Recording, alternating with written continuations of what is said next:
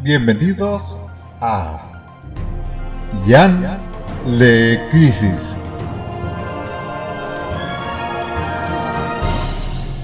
Un podcast sobre crisis en tierras infinitas.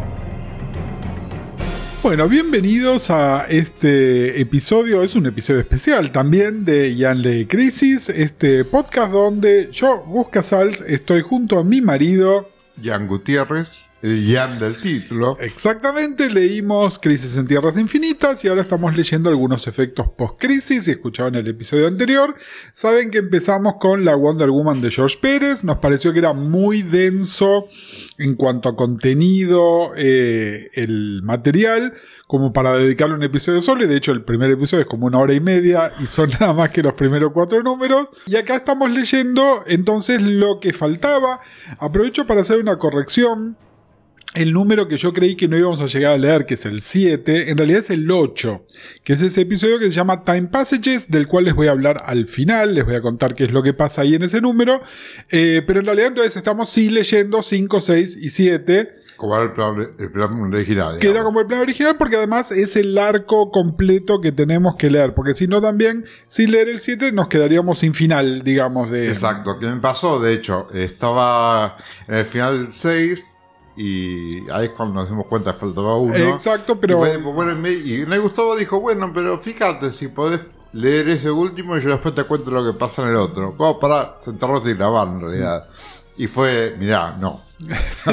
Tengo que tener el final de esta historia, sí o sí. No, sí, sí, sí, es súper, súper importante. Así que, podría haber sido un mail igual, pero. No, no, pero es importante. Eh, a ver, y por ahí lo podemos hablar un poco después, ¿no? Pero hay algo de las narrativas de esta época y que yo considero que es una buena práctica en cómics en general, que es que después de un arco narrativo muy largo, hace falta un episodio que sea medio como un respiro, ¿no? Este. Algunos dicen que es como lo que te limpia el paladar cuando estás comiendo una comida de muchos pasos. ¿No? Como una cosa que. Igual ese número es bastante. No, si ya vamos a llegar ahí, a mí no me parece que sea. Igual. No me parece limpio mucho. No, no, pero de alguna manera también es un respiro en cuanto a que hay algunas cosas de tono que son un poco más livianas. Y... Pero ahí puede ser que cambie, el respiro sea que cambie la acción, ¿no? O sea, que pasa de lo que es la acción, acción, acción a algo que es más bueno, es eh, que, narrativo. Es que en realidad se trata de eso y también, bueno, medio como que sienta las bases para que vos sigas leyendo de, de ahí en más. Empezamos entonces directo desde el número el 5, ¿no? Que tiene una tapa que los que tengan la edición en trade paperback, las últimas que salieron, van a ver que esta es la imagen que se utilizó como tapa de ese primer volumen de la Wonder Woman de Pérez, ¿no? Y es una tapa, la verdad que es divina, es una tapa sumamente icónica, está Diana eh, peleando contra un montón de serpientes, una mucho más grande y un montón que son más chiquititas. Eh, Yo si lo tuviera que titular, diría la lucha contra el patriarcado. ok. Porque es, como muy fálico todo. Es bastante fálico todo, sí, hay una implicación de Medusa también en todo esto, a pesar de que Medusa no aparece acá en este, en este número. Ahora las hijas aparecen, no en este número, pero... Claro. Nada, es una etapa que a mí con el tiempo me fue gustando más. Ajá, ¿no te gustaba? No es que no me gustaba, lo que te digo siempre sobre etapas que son icónicas y no son tan icónicas, me parecía siempre medio dudoso que esta fuera la etapa elegida para... para, como, TDP.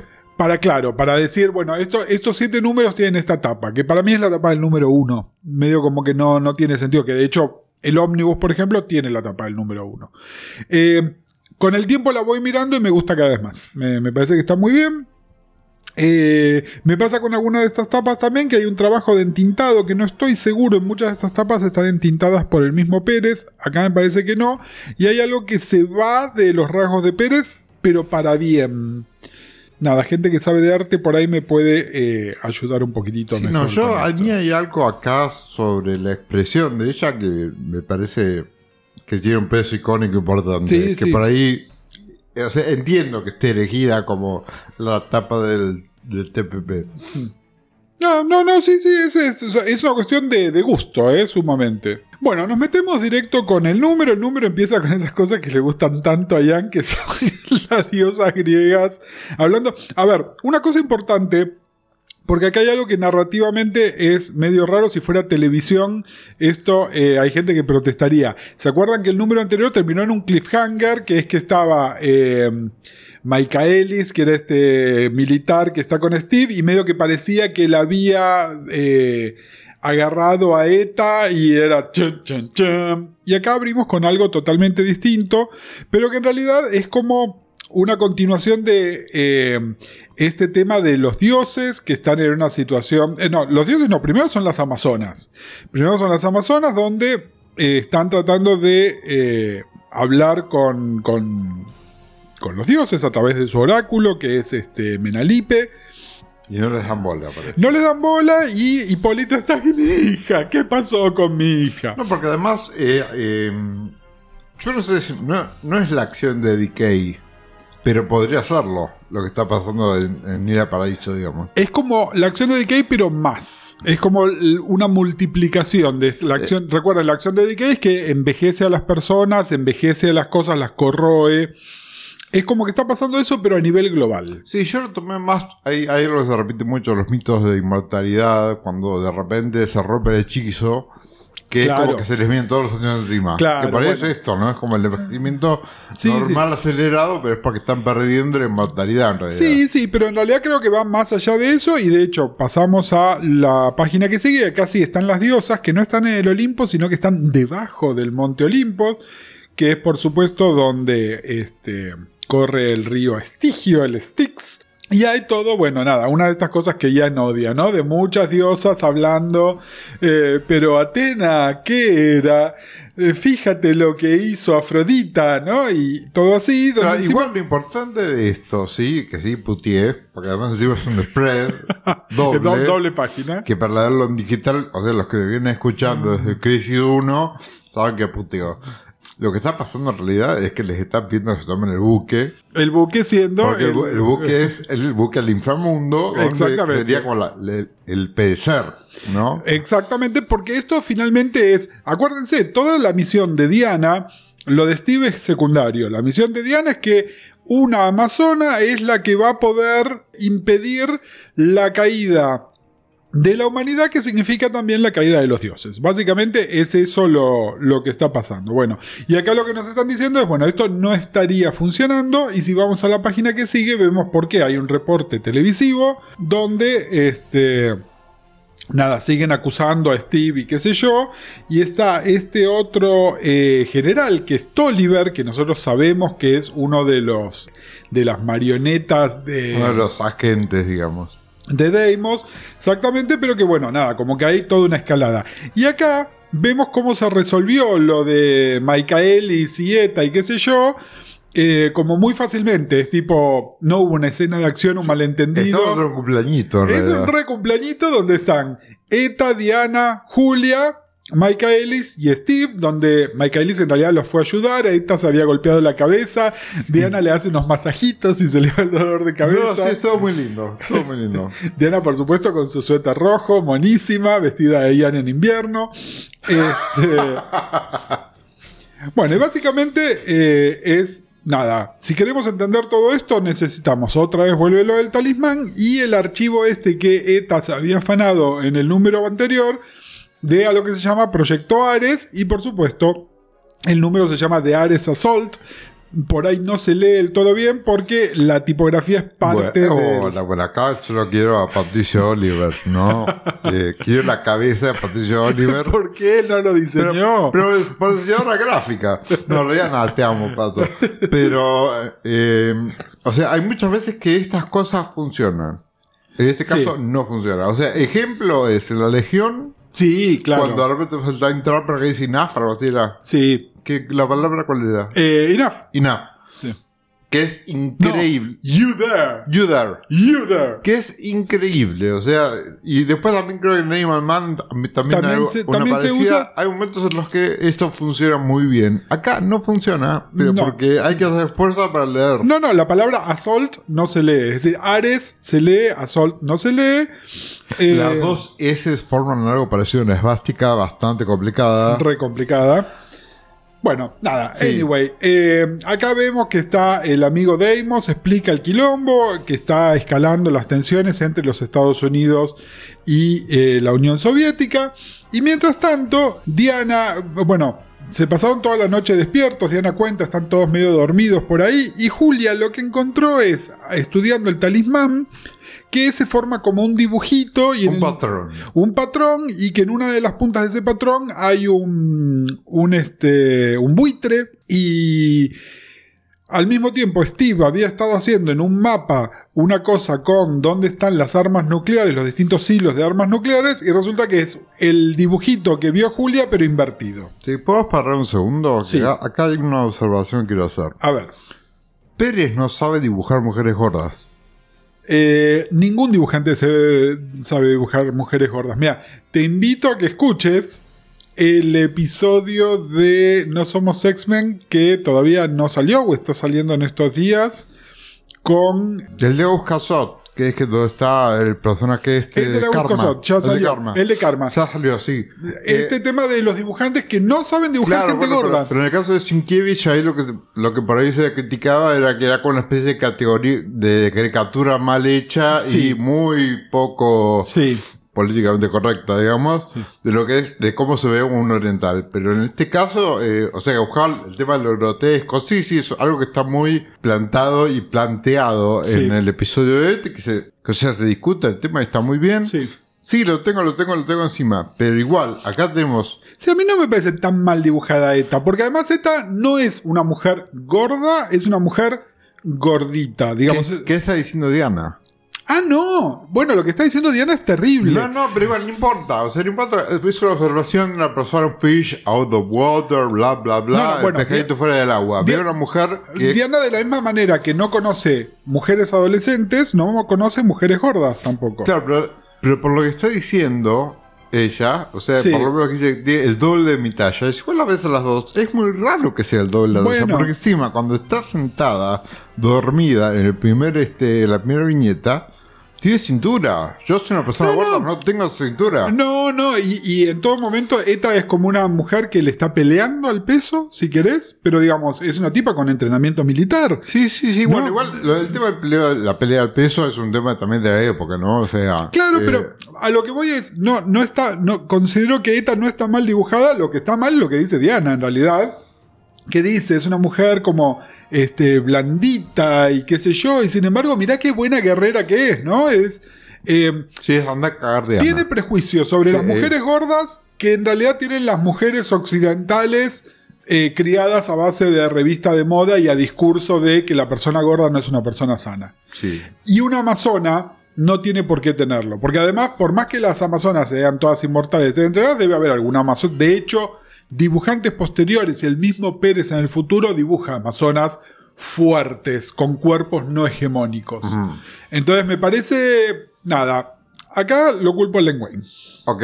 Lo culpo a Len Wayne, que es un señor No, de yo- otra época yo- también, no, ¿no? yo igual te digo, eh, o sea, lo entiendo por ahí de, de esto que estamos hablando de que eh, ella se está, está despertando a este número, y a este mundo y todo es nuevo.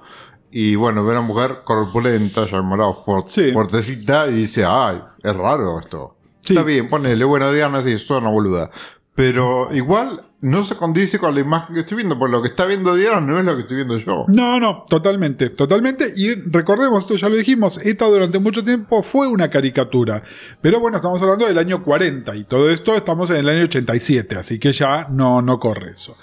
Bueno, Bueno. Diana los despierta a todos como una eureka, en realidad. Eureka que es estos dos, estos dos patrones dibujados, el del mapa de ustedes y el que descubrió Julia, coinciden. Quiero quedarme en esta página, Sí. que es esta.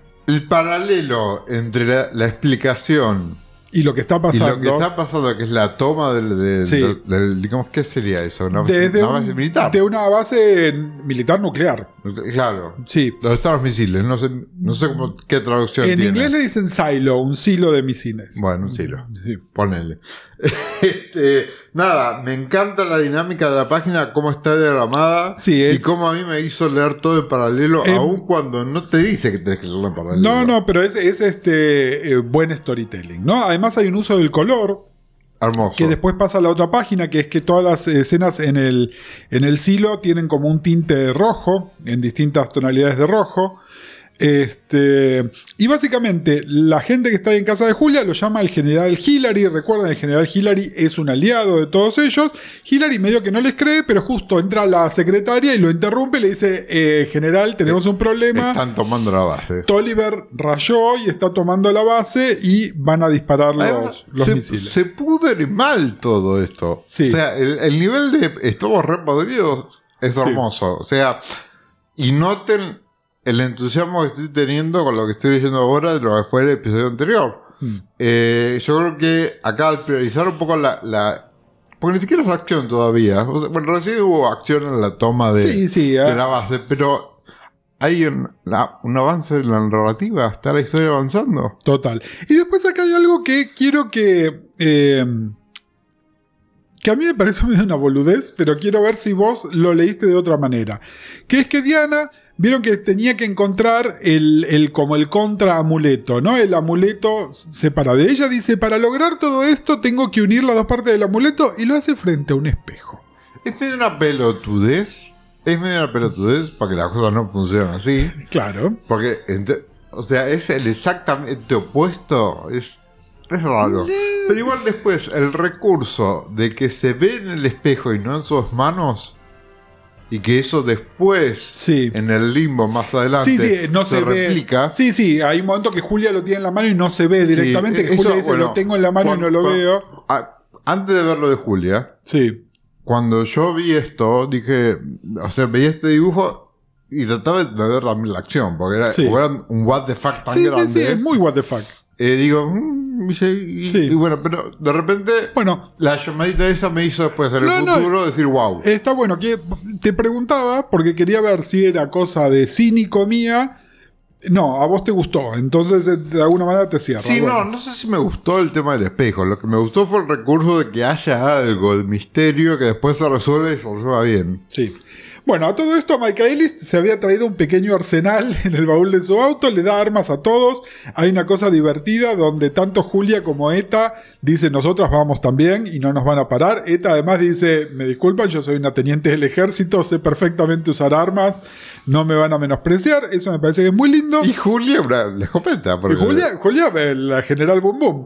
Y ¿Qué? este... De vieja chota. De por, vieja- vieja, por vieja chota. De vieja jodida. Bueno, el tema es que Diana hace lo del espejo y esto los transporta a el, eh, al reino, digamos, de que sabemos que es de Ares, pero que en realidad el que está a cargo de todo eso es eh, Deimos. Sí, y que me Deimos quiero meter en la cabeza que no es el inframundo. Porque yo leo No, esto como el no, inframundo. y no, eso no, no, no. es el inframundo. No, no, no, porque, porque Ares no es este. No, claro. No, no, no, no. Esto es el, el- el- es como el lugar de, de Ares donde, bueno, está Deimos y Deimos es el que tiene esta barba de víboritas, que es con lo que Diana está luchando. Deimos obviamente enseguida los ataca. Ahora, pregunta a Gus Casal. A ver. Y a Gus Casal cuando primero leyó esto, porque después te voy a decir que me pasó a mí. Sí. ¿Vos te habías dado cuenta que eran víboras antes? No. Ah, yo tampoco. No, no, no, no. Para cuando mí era- cuando no, de no. repente veo, veo la tapa y veo que tiene la barrita verde, digo, ah, no, eso está buenísimo. No, boludo. no, y además Deimos es como una medusa que se quedó pelada, entonces se dejó la barba para compensar. Sí, no, no, eh. Ahora, eh, Niño Grecia Colmenares. Sí. Deimos, ¿qué Sí, onda? yo eh, de Fobos y Deimos tengo muy presentes los nombres, pero no, no sé cómo es la descripción. Acá por ahí este, algún niño Grecia Colmenares, Lisandro, Ay, alguno, saltaron, alguno- saltaron un montón. Manga, ay, manga de ridículo. Secta. vayan a buscar dinosaurios. secta de niños Grecia Colmenares. Qué estúpido. Yes. Bueno, bueno, Después los faz comer en la escuela. ahí este, los, los ataca. Y también interviene Fobos. Y tengan en cuenta que Fobos uno lo puede pensar como Fobos por el fuego, pero en realidad estamos hablando de Fobos por Fobia. fobia. Y entonces este, ataca a todos. en simultáneo, mientras el, el hombre Viboritas ataca a Diana, el otro, el otro eh, cuando empiezan a disparar a las serpientes, eh, porque, digamos, la acción de los gestantes, decía, bueno, nosotros somos buenos con las armas y empezaron a disparar hasta las cabezas de las serpientes, cosa que me pareció hermosa. Eh, Phobos dice, bueno, yo voy a hacer mi parte y los Ese voy a no- atacar a cada uno con no su soy aliado, miedo". no soy aliado de mi hermano, pero no voy a permitir que pase todo esto y Estas entonces chiruzas. los ataca a los cuatro y, bueno, Eta tiene miedo a, eh, a quedar enterrada. Steve, Lo amo. Steve Gutiérrez, Estoy Gutiérrez, Le tiene amo, miedo a las arañas. Viste que, viste que el- yo tenía algo con el viejo. Yo dije, este a este viejo fuerte le doy. Bueno, podríamos ser ma- matrimonio. Bueno, pero no, porque cuando te aparece una araña en la bañadera que me llamás a mí a los gritos, no lo podría llamar Steve. Es verdad. Bueno, me- no podría decir Steve. Bueno, la anécdota, dale, ya que estás pelotuda. No, bueno. eh, A la gente le encanta. Pero vienen, vienen por- ustedes vienen por esto. O sea, día- vienen, las cosas son los cómics, pero ustedes vienen por esto. Se, Escuchen. se está bañando. Este, ¿sabes? Y de repente escucho desde el baño. ¿Qué pasó? Porque además ese tono está reservado a me caí, ¿no? A cosas graves. No había escuchado ningún ruido. Voy, está mojado con la toalla. No, sí la toalla. Sin la toalla Estoy contra la- mojado, estoy mojado, la canilla cerrada. Ah, porque en la toalla, No, la- ent- no, entre la canilla y la toalla había una araña. una araña, pero además, chicos, de un tamaño. El sí, ya sé que si la soplaba se iba, pero está- milimétrico no me alcanza para describirla. Bueno, fui, despaché la araña. sos un profesional de la salud mental, deberías saber que las fobias son fobias Yo creí que era un, y no, profe- no son este, algo lógico. un profesional de matar arañas, creí que era- Pedazo es pelotudo.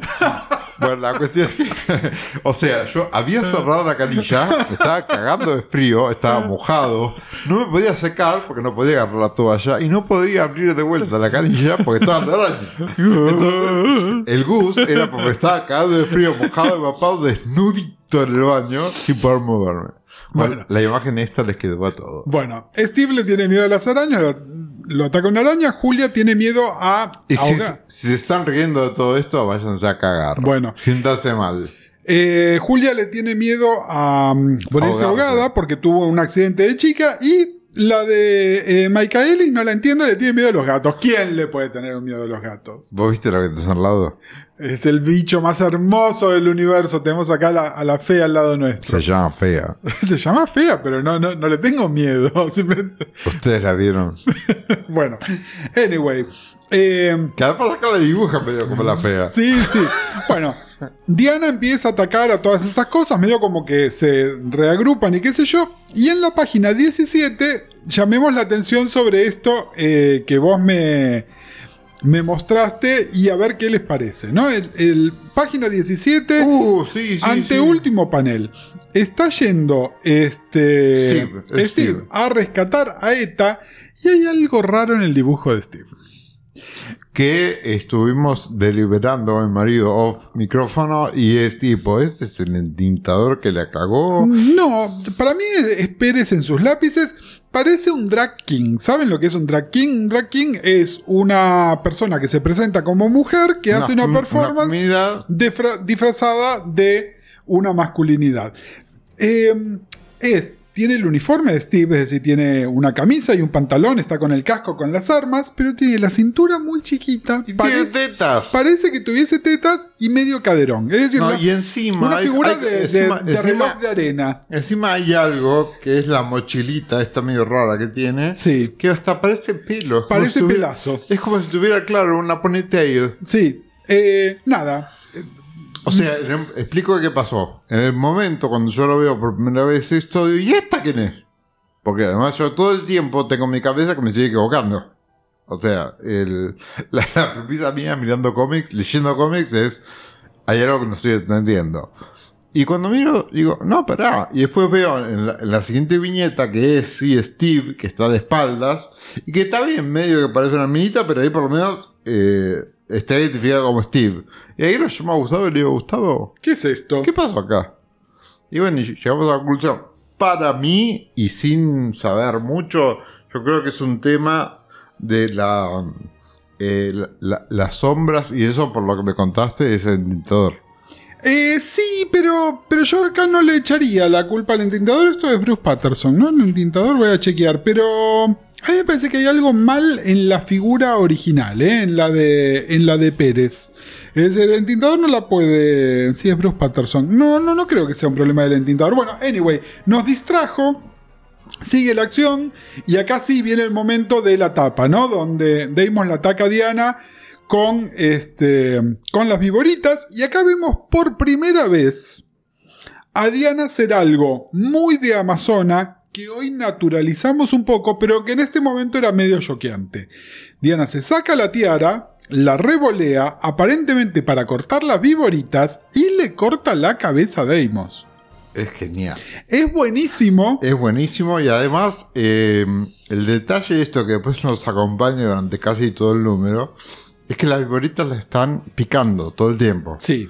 Con veneno. Sí, sí, así que ella, ella, está debilitada. Está debilitada, está tontada y con sus últimas fuerzas se saca la tiara y lo hace cagar. Sí. Eh, esto digo, nos acompaña todo el, el, número porque yo la veo a ella después, lo que yo creía que era mugre, Ahora vamos a hablar de la mugre de Diana. A ver, dale. Pero son las picaduritas. pero, pero no, sí, a lo que voy es, eh, es buenísimo lo que decís porque es pertinente además al plot que sigue. A mí lo que me llama la atención, junto con otras cosas que pasan en este número, es de mucha violencia.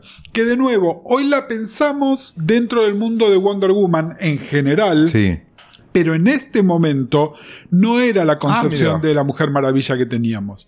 Y, de hecho, venía todo con esta cosa medio ella como muy dulce y el poder de la mujer y ay, las armas de fuego y acá de repente le corta la cabeza a alguien.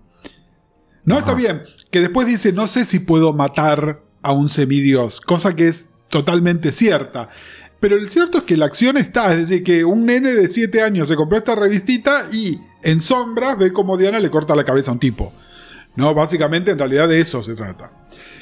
Pero bueno. Yo me quedé tipo, wow, Acá es uno de esos casos de muerto el perro, se acabó la rabia. Sí, bueno, acá, bueno, antes de todo esto pasa la resolución del espejo, que en medio de la pelea, eh, Julia. Diana suelta el amuleto y lo le dice, agarra Julia y. Y Julia cuando le tiene la mano no lo puede ver. Exactamente. Y ahí yo pienso en el tema, la idea del amuleto está el otro lado del espejo, para Sí. Bueno, el tema es que encuentran el otro amuleto, finalmente lo juntan, que es lo que se tenían que hacer, y son automáticamente transportados a la base militar donde está este tipo Tolliver haciendo todo este quilombo. Y además los están esperando. Bueno, es como que todo era parte del gran plan de Ares. Exactamente. Bueno, y en uno de los misiles se materializa justamente Ares y ese es el cliffhanger de este número que nos lleva directamente a la tapa del número que sigue. Que me hice pis. O sea, esta tapa me calienta. O sea, la otra debe haber calentado un montón de chongos con el tema de ver la otra media tetas y llena de, llena de pijas, pijas verdes que la, que A vos te, calentó. A mí me calentó esto. Pero porque a mí la maldad me calienta. Bueno, te, calentó Ares, básicamente. Sí, total. Ares, eh, este es el diseño de ahora en más y por un montón de años va a ser el diseño canónico de Ares. Es un diseño de Pérez. Esto parece acá. Aparece acá, sí. En realidad ya apareció en el número uno, pero medio como en las sombras. Eh, este es el gran reveal de Ares, que aparte del, diseño del traje, que está muy basado también en, descripciones mitológicas, tiene esta cosa de que en realidad es como un casco con unos ojitos, pero que no tiene nada dentro, ¿no? Como un casco volando en el vacío. Son las sombras. Son las sombras, nada, es muy, muy lindo. Que detrás de la capa esté el hongo nuclear, a mí me parece no, no solo bello, me parece. Sí, y además cómo está coloreado. Este, hay un hombre que va del, del negro a unos bordos, a un rojo cada vez más claro, que abajo es el fuego. Y está Diana, ¿no? Este, encarándolo, está Diana empuñando el lazo, que es importante a la historia también. Eh, nada, es una tapa hermosa. Es una tapa hermosa. Yo creo que ni noté que estaba Diana. Perdón.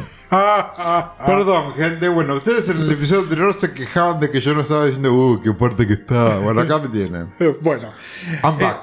Eh, eh, empezamos con otro reporte televisivo. Ya los medios saben que el que flasheó eh, Dios de la Guerra es Tolliver, en realidad. Yo acá lo que quiero decir es que tuve wartime flashbacks. ¿A qué? ¿A qué puede ser? No sé. ¿Qué cosa leí yo que detesté y que la mayoría de, los este, de las vidas son así? Sobre todo con gente hablando por la tele. Ah, la Legión 5 años después. sí, te juro, dije, no. Bueno, pero no es eso y, y, nada, lo que es interesante de esto es que nos muestra que la situación sigue escalando y que ella además hay una comprensión un poco mejor que no, no es que Steve se volvió loco, sino que es Se está Tolliver. yendo toda la mierda. Y se está yendo toda la mierda. Bueno, y en, la, en el splash que sigue, acá es donde tenemos la imagen donde Diana está toda mordida por las serpentitas, pero no parece que tuviese unos brutos cardos en Es, pierna. es espe- es espantoso, sí. Porque después entendés. O sea, cuando la ves de frente, medio como que entendés. Entendés que es todo el cuerpo también. Al principio yo pensé que era mugre. y después dije, ah, no, solo son las picaduras, pobrecita, uy, lo que debe doler. Y Yo que también me- pensé, en, en Isla Paraíso claramente no se depilan. Bueno, sí. Está Pero bien. ¿por qué No, dibujar- yo, no, yo no me fui así. ¿Por qué dibujarlo? ¿Por qué dibujarlo justo acá además? Cuando Sí. en lugar del número uno, ¿por qué dibujarlo acá? Bueno, No, no, sí, es, es este. Es complicado, es complicado. Pero bueno. Bueno, ahí en realidad Ares eh, lo que hace es como una aparición como mística, donde en realidad les está hablando como, como RuPaul al principio de un episodio de Drag Race, ¿no? Racers. Y les explica cuál es el challenge. Y hay como una organización entre Michaelis, Steve, Julia y Diana para atacar y tratar Es de controlar la situación. Hermosa Es- reacción de todo esto. Yo estoy, acá, bueno, acá, acá yo, estoy, yo estoy metido en la historia, chicos. Me encanta. eh, pero además hay otro tema, otro detalle que quiero rescatar. Es la cuando se desvanece Ares. Sí, Cómo la nube está dentro del casco. Sí, claro. Ah, el, humito empieza a salir de adentro del casco. No, ¿Viste? no. Vos que me decís que no tengo que mirar los dibujos, yo estaba no te- enloquecido con esto. Nunca dije que no tenés que ver los dibujos. Tengo una hora y media de, de cagada pedo. No estoy diciendo eso. Pero bueno, este, bueno, hay unas dos, tres páginas de acción donde, bueno, van logrando controlar la situación, pero eh, hay se va que todo el choto. se va todo el choto, hay que parar. Y entonces, en un momento, Diana está por. eh, hay una. Tiene que levantar una puerta, está haciendo una cosa así, y de repente desaparece y nos lleva a la página que sigue, que es una de esas cosas que hace Pérez que a Ian le gustan muchísimo, porque lo hizo en, en Crisis varias veces, sobre todo con Laila. Que es que para mostrar un paso interdimensional, una cosa así, hace una composición de página que es una, una locura, ¿no? No, es, es hermoso y sí, sí, lo que decís. Es, es lo, que, lo que a mí me entusiasma de esto. Bueno, anyway, es, es linda, está bien, por ahí se podía resolver en, en una viñeta, pero visualmente es mucho más impactante esto. Eh, acá tenemos otra escena donde Tolliver va a activar los misiles directamente y Michaelis con una ametralladora lo baja también en cámara, por decirlo de alguna manera. A esto me refiero con que es muy violento. Y vuelvo a lo mismo. eh, es un nivel de violencia, y acá ya es violencia entre humanos y usando armas de fuego, que no es lo que uno esperaría por ahí de esta serie en este momento. Y acá sí viene lo que te encanta a vos, que son los zombies. Un zombie un zombie, pero que, bueno. que, que Tolliver, bueno, cae y re- revive, así como cae, revive como, Como zombie. como zombie. Bueno, y ahí sí pasamos a dónde se fue Diana. Bueno, se fue a confrontarlo a Ares, o mejor dicho, a Ares a confrontarla ahí, pero hay una cosa de. De hecho, él le dice, ¿no? La arrogancia de venir a mi territorio a confrontarme, ¿no? Este. Que nada, es muy. Es muy interesante, donde además Ares le explica ex- exactamente cómo es el plan. Ella ahí lo entiende un poco mejor. Y hay un corte rápido a Isla Paraíso, donde vemos que además se va acelerando el ritmo de la decadencia de todo esto que está pasando. Y te quiero llamar la atención sobre algo que no vas a ver en estos números, pero que después te voy a contar al final. Viste que está Hipólita, que está toda envejecida, qué sé yo, y en la última página está frente a un busto que dice Diana. Sí. Bueno, esa mujer del busto no es Diana, su hija. ¿Quién es la que murió? No sé, mirá, mirá el busto. ¿Es Diana esa? No. Es verdad. Volveremos a esto presently. Bueno, sigue el, enfrentamiento entre Diana y, y Ares. Eh, Diana recurre de manera correcta al amuleto que a ella siempre le dijeron la clave para, para este, derrocarlo a lo que va a pasar es el amuleto. Ares se pone más loco que antes todavía, que está bueno eso. Sí, la, igual- la toma de los ojitos de Ares es Es buenísima. hermosa, pero igual yo digo, Eh, esto del amuleto, ¿sabes a qué me sonó? ¿A qué? ¿Viste eh, Zulander cuando le dicen está, eh, eh, los archivos están adentro de la computadora y rompen la computadora? Bueno, eso es la clave, es el amuleto. Agarra el amuleto y le, le- quiere partir en la cabeza. Le Le, pega un esquiafo. Parte el amuleto en la cabeza. ¡Sos boluda! Bueno, el amuleto es mágico, qué sé yo. Bueno, el tema es que acá sí. ¿Cómo viene- te. Con razón. How dare you. estúpida. Bueno, acá empieza el ataque de los zombies también. Tenemos a las diosas espiando que dicen está todo perdido. Y es no, mientras Diana esté viva, no está todo perdido. Que es cierto, ¿no? Es la mandaron en una misión, no la den por muerta antes de que efectivamente eh, esté muerta, digamos. Sí, lo que pasa es que el reality de las de la minas esta están todos por subirse a Paquito también. O sea, Claro. está, él está- Es tipo, ¿nos vamos o no nos vamos? Mm, Claro, me mm, subo ¿qué o no me subo. quedo o no me subo, sí, no, no, está, está podrida la cosa. Bueno, y acá sí, el último recurso de Diana es recurrir a su lazo. Y acá sí, nuevamente hablan del, del lazo de Gaia. Y es la primera referencia a que el lazo tiene el poder de enfrentar a las personas con la verdad. No a que digan la verdad, sino a mostrarles la verdad de sí mismos. No, es este. De nuevo, son cosas que hasta ahora no estaban. Hay una secuencia muy linda de Pérez que son dos páginas casi como de libro de cuentos ilustrado más que de historieta. Donde acá esto sí por ahí, yo no sé si es un momento que vos puteaste o no, Sí, sí, sí. que de repente es este enfrentado con el horror de qué pasaría si él gana, Ares derrama una lágrima y te escuché putear y sabía que estabas puteando por esto. Obvio, obvio, ¿cómo lo veo? Por eso sos Ares, estúpido. ¿Te diste cuenta que si matas a todo nadie te va a worshipear? ¡Idiota! No, no. eh, o sea, entiendo la resolución, entiendo dónde van, entiendo que estamos jugando con los mitos y que estas historias hay que contarlas, ¿no? Pero es tipo, fue la- todo lo que está tan bien armado se fue al, al tacho con una pelotudez. Que es, ay, no me di cuenta, amiga.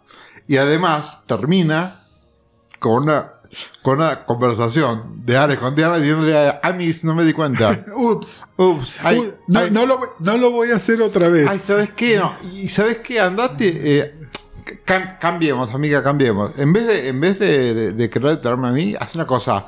Anda a los hombres y explicarles todo esto a ver si te entienden, porque si no, esto se va al tacho. Y después le dice, y si no cumplís con lo que estoy diciendo, volveré. Sos una pelotuda, o sí, sea... igual, igual eso es medio una maldición, ¿no? Eso de andar y explicarle a los hombres es a sabiendas de que nunca la van a entender, de alguna sí, manera. no, no, ¿no? Igual, igual también yo entiendo que es necesario que los hombres entiendan también de que tienen Sí, que seguir, o sea, que- o sea, sigan haciendo cagadas, pero no se maten porque me quedo sin poder. Sí, sí, pero lo que voy es, ahí Ares también lo que está es como tirándole una maldición de, de manera indirecta, si querés, y me parece que está bueno. Bueno, el tema es que no, también, eh, no solo eso, sino que además la manda de vuelta a la Tierra. Sí. Eh, y es tipo, a ver si sos tan canchera, a ver si sobrevivís esta, básicamente. Sí, igual esta cosa pusilánime de él llorando sol porque se quedó solo. Es tipo. oh, Dios. ¿Por qué?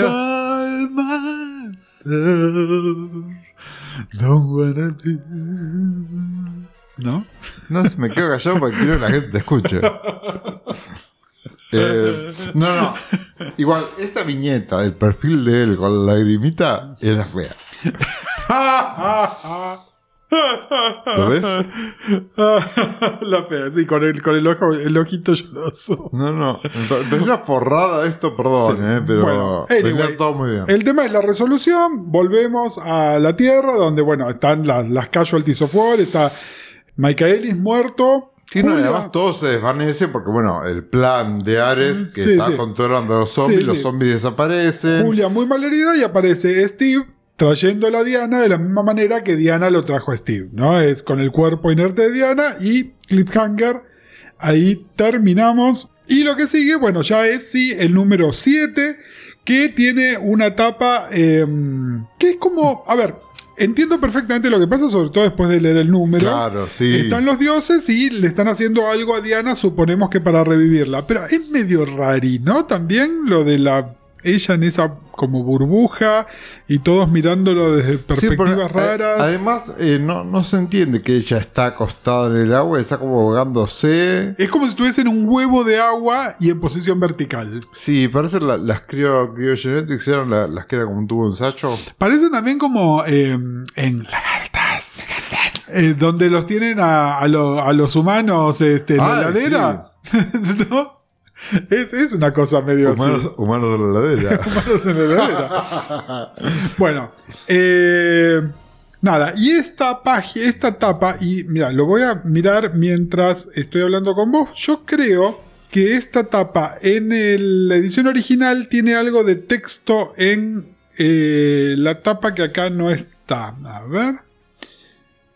Wonder Woman. Ah, no, yo creí que la tapa decía Rebirth de alguna manera, pero no, no, No, no, no, es no- que no la- dice nada. El- es el- Rebirth es el título del número. Sí, pero eso eh, te estás confundiendo con la primera página de acción. Porque después tenemos un pin-up de Ares. De donde- Ares. Ah, no, Ares no. ¿Cómo se llama? De Hermes. De Hermes. Este viene Hermes, bueno, Hermes es el mensajero y así, viene acá, doble página, de nuevo Olimpo, esto remite mucho al número uno, así que lo puedo escuchar a eh, pensando puteadas desde el más Sí, allá. much- mucha gente en culo. Este, Sí, sí. Y muy bueno. eh, discusión política y Zeus nos da este favor y no, y qué sé yo. Y mientras tanto, en Isla Paraíso están tratando de revivirla a Diana como pueden, eh, que básicamente no haciendo, pueden, ¿no? No está un ritual. Es un ritual de eh, regeneración.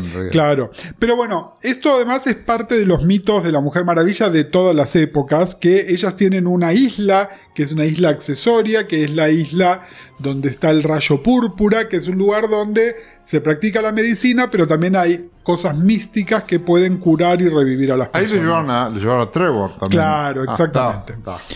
Pero bueno, es parte de todo eso, los dioses siguen mirando y ahí hay una intervención divina para los dioses, que es que Poseidón se la lleva a su reino, que es el del agua. Sí, sí, igual acá hay que explicar, porque este es el reality de las pelotudas, pero además acá cómo se complica, porque The entre los- Real Housewives of Paradise Island. No, esos son los Real Housewives o Mount Olympus. ah, cierto. Este. No, las otras pobres son las, las amazonas que las tiraron ahí 30 siglos.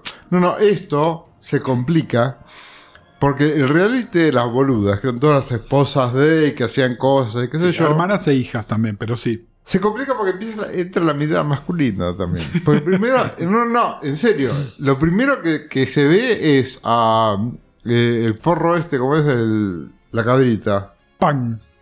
Lo primero que se ve es a Pan, que dice, uh, una, una isla toda llena de mujeres, uh, uh, qué sé yo. Y después, a partir de ese comentario, Sí.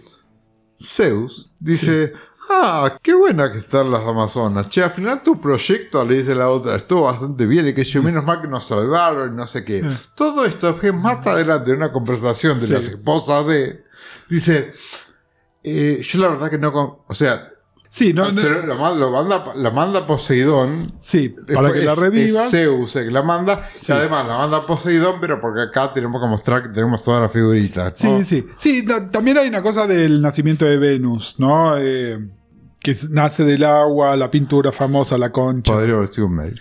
Eh, Bueno, nada, es, es muy lindo. El dibujo es hermoso. Sí, y, y lleva también a las Nereidas, porque faltaban las Nereidas. que yo estoy esperando a Minotauro, que me imagino que aparece en algún momento en que Diana va al baño.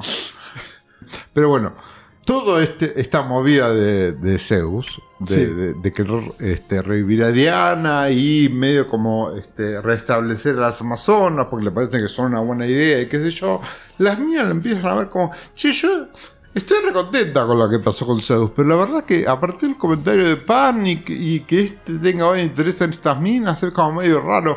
Y ahí se pone, y ahí es cuando aparece Hera Sí. eh, que dice, este, como que empieza a apoyar el proyecto de las personas, que era, se había hecho la boluda. Era, la que se hizo la reforra cuando. Sí, sí, cuando crearon Ay, todo no, esto. no, mi- si mi marido dice eso, yo no puedo decir otra cosa y se va a lavar los platos. Sí. Bueno, acá dice, bueno, yo siempre reacciono a lo que hace mi marido o a lo que no me hace mi marido. Entonces me parece que es momento de hacer otra cosa. Mentira, porque estás reaccionando a que el tipo vio tetas. Sí. Y sabemos que este tipo cada vez que ve tetas baja y es un hijo.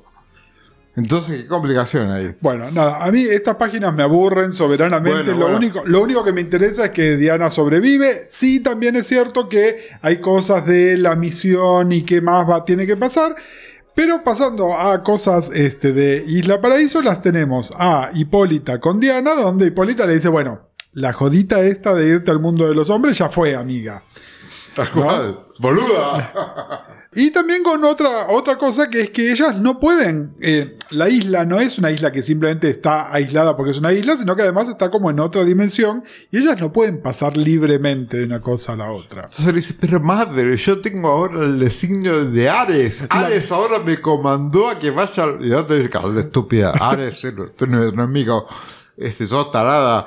No, bueno, dice, si los dioses pidieron eso, ¿quién? necesito una... Una señal. Una señal de los dioses. Pero, Y la señal es ¡pum! no, le- las señales solamente tenés que pedirlas, según la voz que dice. Y le tipo, la puta madre. Y entonces le cae este, ahí un- unos, unos pajaritos que lo que le traen son las sandalias de Ares. Y de ahí caen más, Diana puede entrar y salir cuando quiere de Temesquira volando con las sandalias de Ares, que son las que tienen las... las- Los Shimichu. lo- los Shinichu que tienen las, las, Las ali- alitas. las alitas, que es muy Victoria's Secret, en realidad. Sí, eh.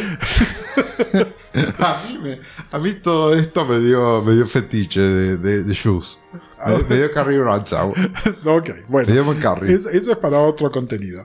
Bueno, a todo esto, a Vanessa Capatelis no la ayudó nadie, la tienen súper mal, y el general Hillary está que trina porque no se cree nada de la parte mística, es decir, sabe que este grupo comando de Steve, Michaelis y Yeta pararon a, a todo lo que estaba pasando con Tolliver, pero no que hay una mujer mágica y que hay dioses y qué sé yo, y el tipo está que trina y están ahí en el hospital, qué sé yo, y de repente ven que están todos los soldados tirados, ¿por qué? Porque llegó Diana, que tiene las, si te fijas en el panel grande, tiene las sandalias Ay, con qué las pelotuda, no la vi. Ay, Dios mío. Bueno, eh, ¿Qué trajo? creo que, que trajo los, los- el, digamos, el ritual. ¿eh? Tra- Trajo, trajo el botiquín mágico. Queda como el botiquín mágico, trajo, viste, los yuyitos de la tía. Sí. Pero en realidad lo que está haciendo es una re- está replicando el que- ritual de regeneración. Exactamente para este, regenerarla a Vanessa y efectivamente esto funciona. Que eso me encantó, ¿eh? A nivel eh, No, no, está bien. construcción hermoso. También, y porque también es lo que le pasó a Vanessa, es mágico en naturaleza, así que está bueno que la solución sea mágica también. Y entonces acá esto se pone divertido porque, ¿qué pasa? Quiero que me describas qué pasa. Yo no sé cómo describir esto, porque en realidad es una escena de Tu Wong Fu. Eh, O, o una escena de dinastía. Es más Tu. Es- Es- es- a, mí me, a mí me da más Drag Queen que, que Sí. Moreno Plata. Perdón. Es una mala interpretación de una mujer glamorosa y con poder de unos tipos que no pueden dejar de verla como si fuera una especie de drag queen. ¿no? Claro. Eh, pero bueno, sí, aparece Mindy Meyer, se llama, es una mujer, es una. Después nos enteramos, es una publicista que lo que quiere. Interpretada por Jennifer Simard. Interpretada por Jennifer Simar. Bueno, ustedes no la conocen todavía, Jennifer Simar es una actriz de teatro que nos encanta, que tiene este tipo físico. Me parece muy interesante, fíjate, los, la cara de, de Mindy es muy distinta al resto de los otros personajes femeninos que vimos. Eh, tanto de las diosas como de Isla Paraíso, como de Julia y Vanessa, es otra cara totalmente distinta. La forma de la cara, los ojos. Eh, y que es, sí, como una especie de caricatura de los 80 de una feminidad Power. poderosa. Power. Entonces, está con unos tacazos, un tapado de piel blanco, está fumando en todas las escenas, está fumando. Los tacos que tienen este cadenita de, de strass. Eh, claro, no, No, es, no, esto, esto es, es camp. Es camp, es camp, obviamente es camp. Pero además De eh, es Pérez leyendo Sontag.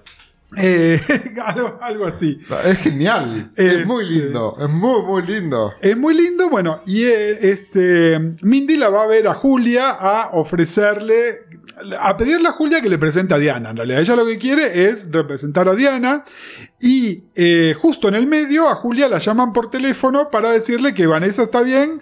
Entonces medio que le dice, querida, eh, no, tengo algo más importante que hacer, me voy. Un tiburón barato, le dice la otra. La otra y Chip dice, Shark. a Chip Shark. Dice, There's nothing cheap in me, algo así. ¿no? Es hermosa. La, ídola, ¿no? O sea, eh, sepan que si alguna vez continúo leyendo Wonder Woman de Pérez es por este personaje. Por Mindy. Por Mindy. Bueno. Bueno, ídola. Julia llega al hospital, ahí este, está todo el tema de, de Vanessa, y- Vanessa regenerada. y, Vanessa Hillary recuperada. que sigue insistiendo con cómo van a explicar esto y cómo lo van a convencer al público en general de que efectivamente pasó esto. Y ahí es donde a Julia se le prende la lamparita y Porque, se la dice... porque además se la quieren chupar, la quieren chupar a Diana para hacerle tipo un careo, un, un careo Un- sería. sí, sí, un debriefing y qué sé yo. Sí. El tema es que entonces ahí a ella lo que se ocurre es, si hay que convencer a la gente de un mensaje, hace falta alguien que lo haga, y lo que hacen es eh, contratarla a Mindy. Y acá hay algo que me encanta, que es que en la otra página la van a ver a Mindy, y el makeover inverso que se hace Mindy es lo más. Es lo más. Mindy sabe que con su presencia tal como estaba, a esta princesa que es este, la imagen pura de, de la humildad, no le iba a convencer. Entonces está vestida medio como si fuera una torta. Tiene, Ay, sí. tiene un jean grande, Ay, no. un no chaleco tejido, está sin maquillaje y con el pelo recogido. Es que Dylan. Es la versión torta de Mindy. Es No, no, buenísimo. es espectacular. Es espectacular. A ver, es espectacular que Mindy lo haya pensado. Es espectacular que Pérez y Wayne lo hayan pensado de esa manera también. Porque tiene una gran comprensión de todos los personajes. Sí, igual de hay Mindy, una, hay de una li- Diana. hay una línea anterior de ella que es: si yo quiero convencer a Diana, tengo que ponerme del lado de la vieja. Sí. Y medio como que esto yo había tomado que era como eh, un eh, untacking, digamos, o sea, Sí. un de-dragging. Sí. El lado drag, pero para que la otra no, está- no, no fuera tan este, amenazada. Sí, sí, exactamente. Por eso a, a- a Diana, que es toda humildad y modestia, le vas a llegar más con esta imagen, con la imagen glamorosa de ella. Pero pues, claramente es un acting. La cara de sorpresa de la secretaria. No, no, es genial. La amo. Porque ahí es donde vos ves, che, acá pasa algo. Es tipo, ¿what? La secretaria interpretada por Christina Eversole a los Bueno, 40 años. Mucha, mucha referencia teatral que la gente no va a entender, pero bueno. Y ahí, acá hay toda una serie de cosas divertidas. Eh, se hacen cargo de un hecho, 1987, época de eh, popularidad de Diana, la princesa de Gales. Entonces lo que dicen es, no puede ser Diana o la princesa Diana, porque te van a confundir con la otra. Tratan de pensar nombres, piensan en Diana Prince. Y Medio- lo, y lo tachan. ¿Qué Y lo- onda? No, no, porque... ¿Lo sacan del canon? Sí. Ay, qué hermoso eso. Sí, Eh, sí. Va, se juega los huevos. No, no, porque básicamente Diana no va a tener personalidad secreta de acá en más. Ah. Diana es claro. Diana Eh, siempre. Diana, sí. Ah, claro, no había pensado así. Sí. Wow. No, no, pero cu- cuando lo tallaron yo me quedé como diciendo, che, acá esto le voy a tener que hablar con gusto al micrófono. No, no, básicamente no, no hay más Diana Prince por un montón, montón de años. Mira Incluso vos. después cuando reaparece es como, como un chiste interno. Eh, y entonces vemos la, eh, los efectos de la La campaña. campaña publicitaria. que como dice el texto es este tiene tan buen gusto como un accidente de tránsito y es tan sutil como la guerra mundial. Eh, y efectivamente, bueno, Pero innegablemente efectiva. eh, efectiva está Diana en la tapa de un montón de revistas que son del grupo Time Warner, igual que DC, que son Time, Life y People. Y después está en la tapa de la revista Ms. La tapa de la revista Ms es importante porque recuerden, Sí. es la tapa que en su número uno tuvo a la Mujer Maravilla y hizo que DC tuviese que cortar con la boludez de Diana Prince, de Diana con el trajecito blanco y la volviera a poner con sus poderes. Entonces es, es da, un un poquito, da un poquito de contexto eso que está, es interesante. ¿Qué es a, la revista a fines de los 60, a principios de los 70, a Diana le sacan los poderes y es la época donde ella es Diana Prince y está con el trajecito blanco y es una especie de agente secreta que hace kung fu.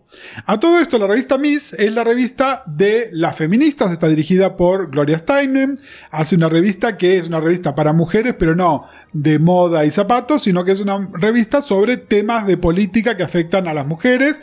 Recuerden que el, el Miss, que es MS, es este... este gentilicio neutro, que no es ni Miss ni Misses, ni señorita ni señora, es decir, no representa Estado civil. Y en la tapa del número uno deciden poner a la Mujer Maravilla tradicional y dice Wonder Woman for President, la Mujer Maravilla para presidente. De alguna manera esto como que le tuerce la mano a, a DC, que igual ya eso no estaba funcionando, para que Diana vuelva a ser Diana como corresponde. Pero bueno, hay una sinergia ahí. Esta revista es muy importante, el número uno con la Mujer Maravilla en la tapa, súper importante, que acá te pongan la tapa de esa revista, una tapa de esa revista es súper importante. espectacular. Sí, sí, sí, sí. Muy Bueno, bueno. después hay tres viñetas de Mindy negociando por teléfono cosas. En una Yo acá estaba, acá viste que fue un momento te tuviste que asomar porque yo estaba tirado del suelo cagado de risa. Bueno, Sí. son esas, tres viñetas. Bueno, en una lo que le dicen es este The Rivers Show, Are You Kidding? Es decir, básicamente le dicen si la pueden invitar al show de John Rivers y dice, ¿qué crees que Diana le corte la cabeza en el aire? Aunque por otro lado. Hubiese sido divertidísimo. no, pero lo dice.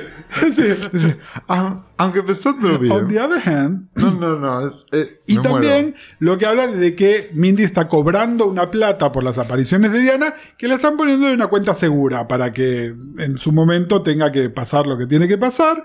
Y después, bueno, viene lo que vendría a ser la parte del debriefing militar y Steve leyendo en el diario algo de esta cobertura y diciendo estoy medio harto ya de este tema. eh, de, de ser, de ser un milico, ¿no? Sí, Básicamente. sí. No, porque además, de, de, digamos, en el Pentágono, lo que está pasando es que, si dicen algo así como, aún creyéndole, está teniendo como demasiado, está llamando como demasiado la atención. Sí.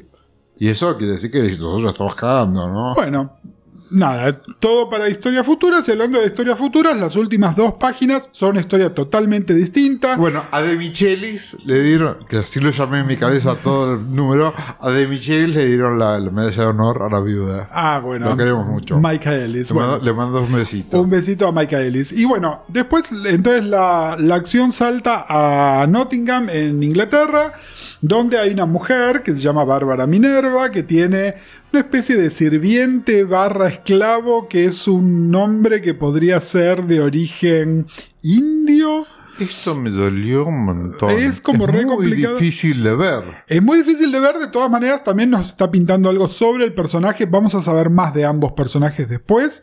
Esta mujer lo que está es leyendo la cobertura sobre Diana, ve que el lazo está hecho de la faja de, de Gaia y dice eso no tiene precio, tenemos que ir a hacer todo eso. Y en la última, última viñeta, en el último globito, la última viñeta, dice tenemos que hacer todo esto para que Chita vuelva a vivir.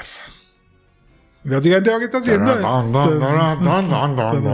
es la introducción del personaje de Chita, la, la villana clásica de, de la Mujer Maravilla. Es la tercera versión de Chita, Bárbara Minerva. No la conocíamos, así que cuando te hablan de Bárbara Minerva, vos no sabías que era Chita. Ajá. Es decir, es la primera aparición de Bárbara Minerva como Chita. Es la, la tercera versión, digamos, de. Y Bárbara es esta mujer. Es esta mujer, sí, que como podés ver en eh, uno de los paneles está con un bastón, porque es una mujer que parece joven. Vos crees que yo siga leyendo, ¿no? Eh, bueno, no sé, como vos quieras. Pero bueno, acá termina esto. Antes de contarte qué es lo que sigue en estas historias, contame qué te pasó con estos tres números que leímos ahora. Ah, me volví loco. La verdad que todo lo que me escucharon putear en la anterior, digamos que tuvo un, un pequeño eco en la resolución de Ares, porque sí, es una, pel- me pareció una pelotudez.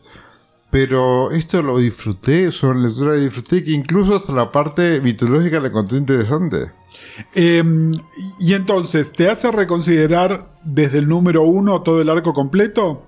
No, no. Eh, yo creo que el número uno tiene. eh, comete pecados que, que no son excusables. ¿Está bien? Eh, y que a mí me, me rompieron mucho toda la historia. O sea, eh, terminé disfrutando esa parte muchísimo. Por supuesto que reivindiqué un montón de lo anterior para poder disfrutar eso también. O sea, la historia se extiende.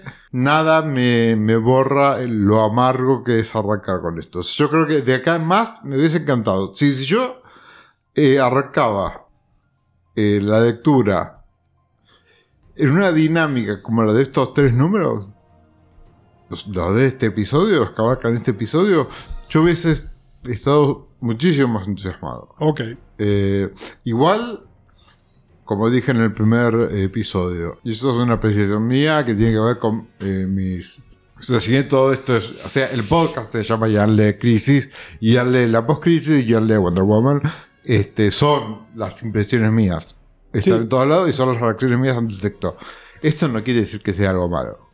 No, Sí, no, no. eh, Pero simplemente era para ver esto. A mí, te digo la verdad, eh, como te decía yo, si bien lo releí hace poco, fue una más una relectura de ponerme al día con todo y ver los dibujitos. Y ahora hice una lectura más crítica. Y la primera parte es muy áspera. Es muy áspera, sin lugar a dudas. Me gusta más esta segunda parte también. Me parece que se pone más interesante igual lo que viene después. Es decir, una yo vez me que- imagino que sí, ¿eh? es decir, una vez que el personaje está establecido y ya sabes que además el supporting cast son Steve, Eta, Julia y Vanessa, digamos como que las cosas empiezan a ser mucho más claras, digamos, Sí. ¿no? Y, y siguen una línea más clara. Pero bueno, nada, para eso te cuento un par de cosas. El número 8, que es el que yo creía que era el 7, es un número que en realidad lo que hace es, toda esta revista estuvo siendo publicada durante 7 meses, mientras el resto del universo DC seguía existiendo. Entonces el número 8 se llama Time Passages, el paso del tiempo vendría a ser, o los pasajes del tiempo en realidad, pero alude a eso, y lo que te dice es qué pasó con Diana como para ponerla al día con el universo DC en el medio. ¿Por qué? Porque en el medio pasó Legends. Ajá. Y en es lo que voy a Legends- leer después. ¿Eh? Lo que voy a leer que es lo que vamos a leer para el próximo programa. Y en Legends, además, es el primer encuentro de Diana con los otros superhéroes. Entonces, Ajá. de alguna manera está contando eso. La tapa de este número, de hecho, está Diana con los personajes principales que aparecen en Legends, ¿no? Están en lo que después va a ser la Justice League International, Superman, Batman, Doctor Fate, etcétera, etcétera. Sí. O sea, Este- ver, pregunta. Sí, ¿Sí? Si yo continúo con Legends, lo que me voy a enterar es lo que me está contando este Te está número. contando este número, exactamente. Y este número está contado de una manera muy particular. Tiene como cuatro páginas de presentación. ¿Por qué? Porque son la narración de qué estuvo pasando de cuatro personajes femeninos de la serie. Está cómo lo cuenta Julia, cómo lo cuenta Eta, cómo lo cuenta Mindy y cómo lo cuenta Vanessa. Entonces cada una están contando lo mismo, pero cada una se focaliza en un aspecto distinto de lo que estuvo pasando ahí en el, en el medio. Eh, cada uno está escrito distinto. El de.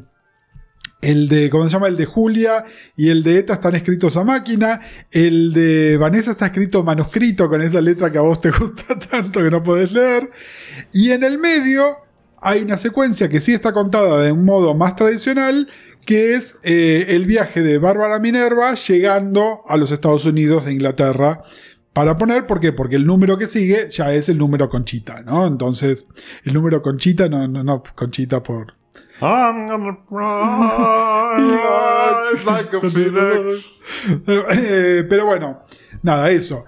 Te cuento una cosa que no está explicada, te, te lo spoileo, ¿no? Y se lo spoileo al público también. Eh, Lo del arma de fuego y lo del busto. Sí, dale, dale. Bueno, Porque yo no lo voy a seguir leyendo. exactamente. Bueno, el secreto está en el busto este que tiene ella con esa persona que se llama Diana.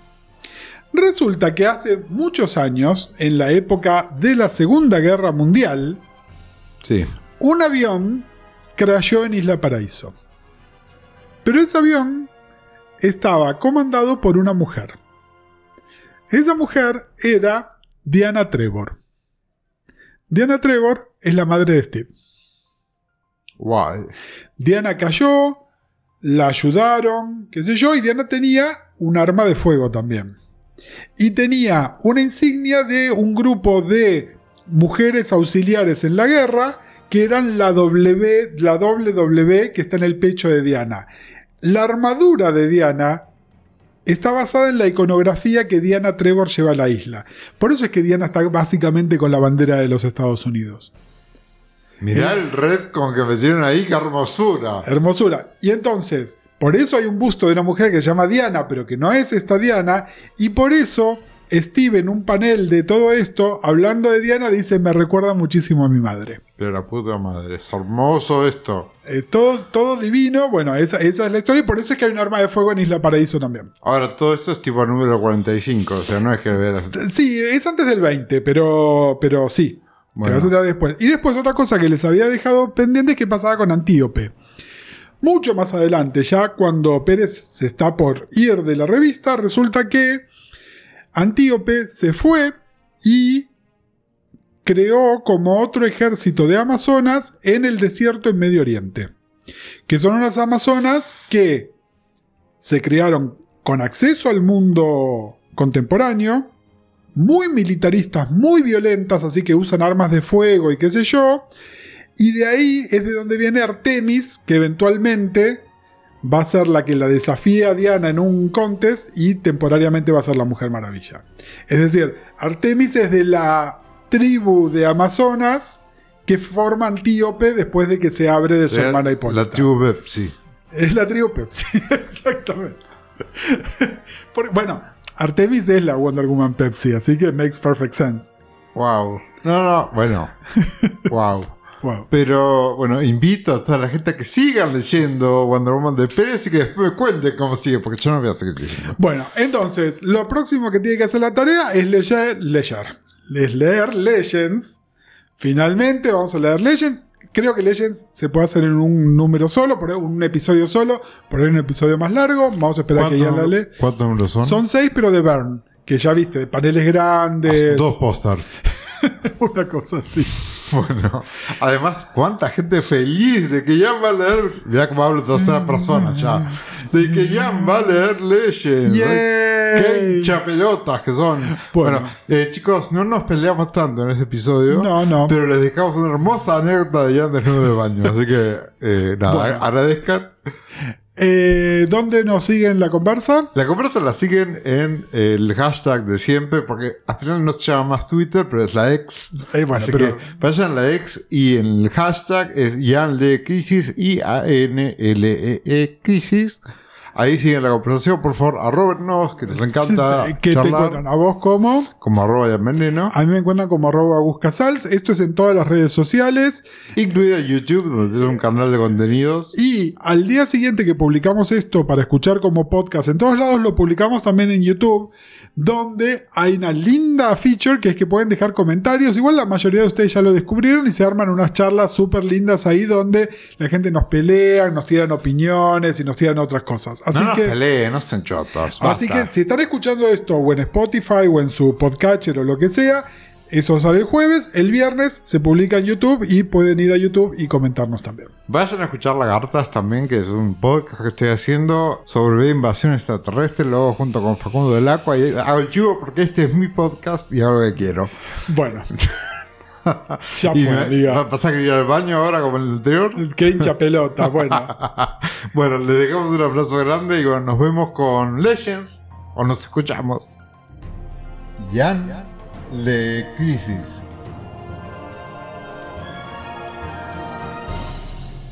Un podcast sobre crisis en tierras infinitas. Esta es una idea original de Charles Leán Gutiérrez y Gustavo Casals. El episodio está editado por mí, Jan Gutiérrez, y los esperamos la semana que viene. Un abrazo para todos.